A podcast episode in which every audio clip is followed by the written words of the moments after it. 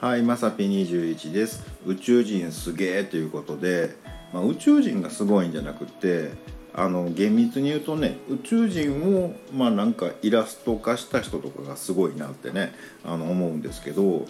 あのまあよくね、あの宇宙人おるよみたいなところをね、絵に描いてるのって、なんか目大きくて頭大きくてね、体ちっちゃいみたいなのあるじゃないですか。あの形ってね、考えたら。言うてる間になるよね多分。まあ、今ってねあの人ってその目とか脳とかすごい使うじゃないですか。ねその割に体使わへんぞっていうのでやっぱりねその退化したり進化したりするわけじゃないですか。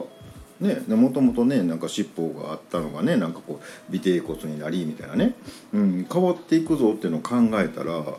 いや今の生活そのスマホ見てなんやかんやして目と頭ばっかり使うてたらね絶対宇宙人みたいな感じになっていくよねなんかね。うん、いやそれをねもう結構前から宇宙人ってあんな形って作った人すごいなみたいなね、うん、見てきたんかな。ねいや僕ですらねたまにしか会わないんで絵描け言われたら難しいんですけどあのなかなかねやりよんなって思いました。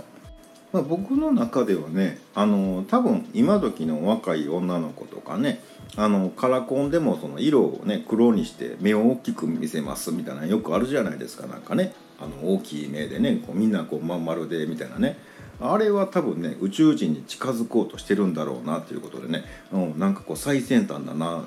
なんかこう納得がいきました。ということで本日は以上となります、えー、また下に並んでるボタンと押していただけますとこちらからもお伺いできるかと思います。ではではまさぴ21でした。